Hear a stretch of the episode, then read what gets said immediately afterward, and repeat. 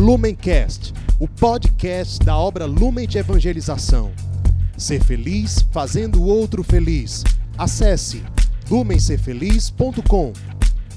Olá, meus irmãos da Obra Lumen, que alegria estarmos juntos em mais um Palavra Encarnada. Hoje, dia 13 de fevereiro, domingo, dia do Senhor, nos colocamos então com muita atenção e alegria para escutar a palavra de Deus, a sua vontade para cada um de nós, para o nosso carisma, para a nossa comunidade e juntos então nós nos colocamos nessa experiência fraterna.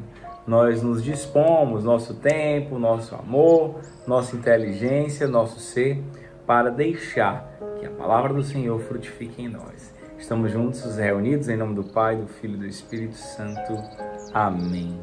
Vinde Espírito Santo, enche os corações dos vossos fiéis, acende neles o fogo do vosso amor. Enviai, Senhor, o vosso Espírito e tudo será criado e renovareis a face da terra. Oremos, ó Deus, que instruíste os corações dos vossos fiéis com a luz do Espírito Santo. Fazer que apreciemos retamente todas as coisas segundo o mesmo Espírito e gozemos sempre de sua consolação por Jesus Cristo, Senhor nosso. Amém. Que neste dia, então, nós possamos ter essa experiência essa experiência de comunidade, essa experiência de união, essa experiência de unidade em que nos colocamos profunda comunhão com o coração do irmão, com toda a igreja espalhada pelo mundo inteiro que medita hoje no mesmo evangelho. Que nós possamos então, pela graça desse mesmo Espírito, realizar com alegria aquilo que o bom Deus propõe para nós, como filhos de Deus, como indivíduos, mas também como obra lume reunida. O Senhor esteja conosco, Ele está no meio de nós. Proclamação do Evangelho de Jesus Cristo, segundo Lucas. Glória a vós, Senhor. O Evangelho de hoje está no capítulo 6 do Evangelho de Lucas, versículos 17 e 20 ao 26. Naquele tempo, Jesus desceu da montanha com os discípulos e parou num lugar plano. Ali estavam muitos dos seus discípulos e grande multidão de gente de toda a Judéia e de Jerusalém do litoral de Tiro e Sidônia.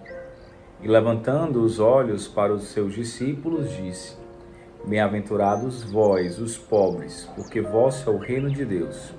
Bem-aventurados vós, que agora tendes fome, porque sereis saciados. Bem-aventurados vós, que agora chorais, porque havereis de rir.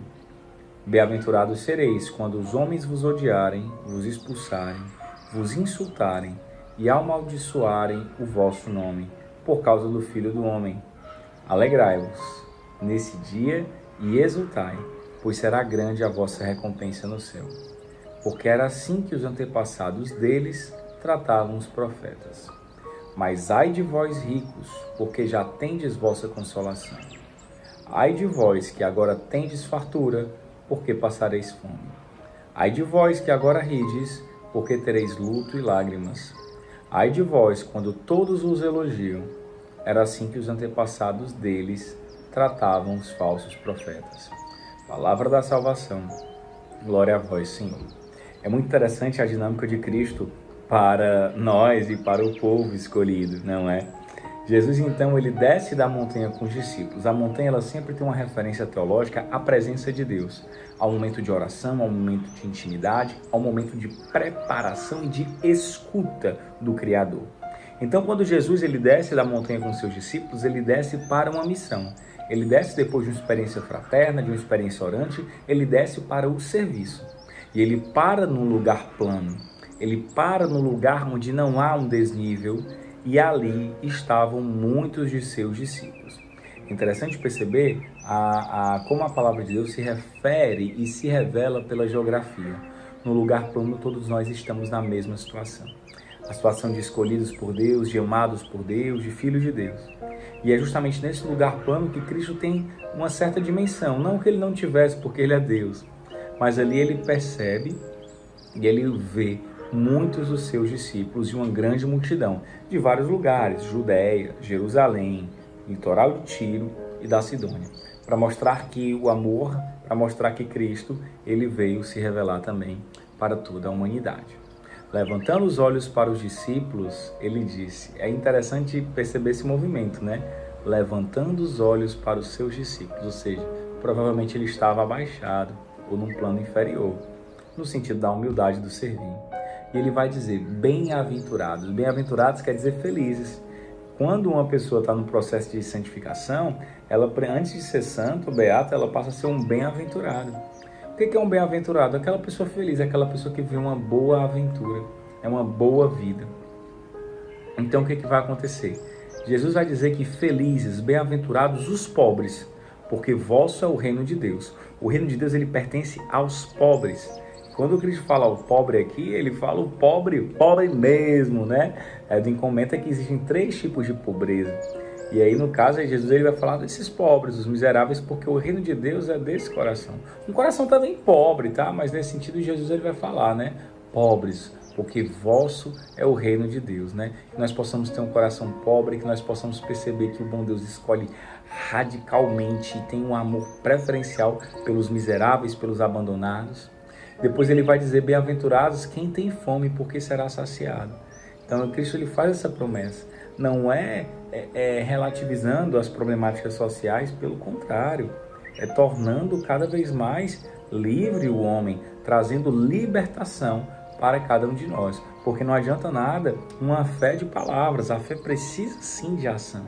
O nosso amor ele não pode ser somente um substantivo abstrato, ele deve ser um verbo que nos impele a servir e a transformar a realidade que nos cerca. Bem-aventurados aqueles que têm fome, porque serão saciados. Bem-aventurados os que choram, porque haverão de rir. Aqueles que estão passando por um problema, por uma dificuldade, toda tempestade tem seu fim. Toda tempestade tem seu fim. Meditando com os amigos, há um tempo nós falávamos sobre isso né, que toda tempestade ela um dia vai passar. E bem-aventurados sereis vós quando os homens vos odiarem, vos expulsarem, vos insultarem e amaldiçoarem o vosso nome por causa do Filho do Homem. Alegrai-vos e exultai, porque será grande a vossa recompensa. Essa última expressão de felicidade é tudo aquilo que o mundo hoje diz que é infelicidade, que a gente tem que fugir disso. A gente não pode ser expulso, a gente não pode ser amaldiçoado, a gente não pode deixar os outros nos insultarem, a gente não pode deixar os outros nos odiarem, porque nós precisamos sempre estar ali no topo, precisamos sempre estar bem aceito por todo mundo. E aí Cristo ele fala justamente o contrário. Quando isso acontece conosco, por conta do Filho do Homem, por conta do anúncio do reino, por conta da vivência do carisma, aí sim que a nossa alegria tem que ser grande. Quando formos perseguidos por anunciar a verdade do amor, aí sim a nossa alegria deve transbordar, porque era assim que faziam com os profetas, ou seja, nós estamos num caminho muito parecido. Mas de Cristo ele vai ser muito firme e diz: Ai de vós ricos, porque você já tem a sua consolação. Esse rico aqui não é somente as pessoas que estão em determinado patamar econômico, mas é aquelas pessoas soberbas, aquelas pessoas que são cheias de si, aquelas pessoas que vivem um profundo egoísmo. Ai de vós que agora tem desfartura, porque vocês vão passar fome, porque um dia tudo isso passa porque um dia todas essas coisas elas vão perder a sua, o seu sentido, porque o sentido maior e único é o nosso Senhor. Então, ele, Cristo ele diz, olha, se vocês continuarem assim, vocês vão passar fome, porque isso não vai saciar o coração. Né? Ai de vós que agora rides, porque tereis lutos e lágrimas. Ou seja, se eu rio por qualquer coisa, eu não falo daquela riso frouxo, como diz o cearense, né? Eu falo qualquer besteira, assim, qualquer coisa que tira um pouco dessa visão. E aí Cristo ele fala, olha, tudo isso vai passar. Ai de vós quando todos os elogiarem, né? É assim que faziam com os falsos profetas. Nós possamos buscar justamente o último lugar, o lugar do servir, para que assim possamos corresponder e amar a Deus e os seus pequeninos. Que o Senhor nos abençoe, nos auxilie e nos conduza nessa vontade do nosso coração de corresponder ao seu amor. Estivemos reunidos em nome do Pai, do Filho e do Espírito Santo. Amém. O amor, nossa meta é Cristo, nossa luz. Lumencast, o podcast da obra Lumen de Evangelização. Ser feliz fazendo o outro feliz. Acesse lumencerfeliz.com.